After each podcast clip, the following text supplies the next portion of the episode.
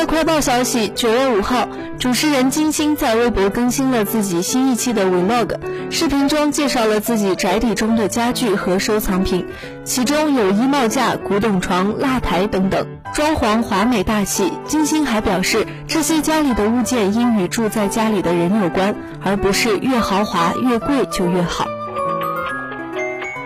近日，有网友发现《乘风破浪的姐姐》出演者万茜某次点赞了郁可唯和宁静在网上的恶评，随后立即取消。而万茜刚才发文回应此事，称自己的账号是被盗了，而点赞是盗号的人点的。他还写道：“悄悄的他来了，悄悄的他又走了，挥挥手只留下一个点赞。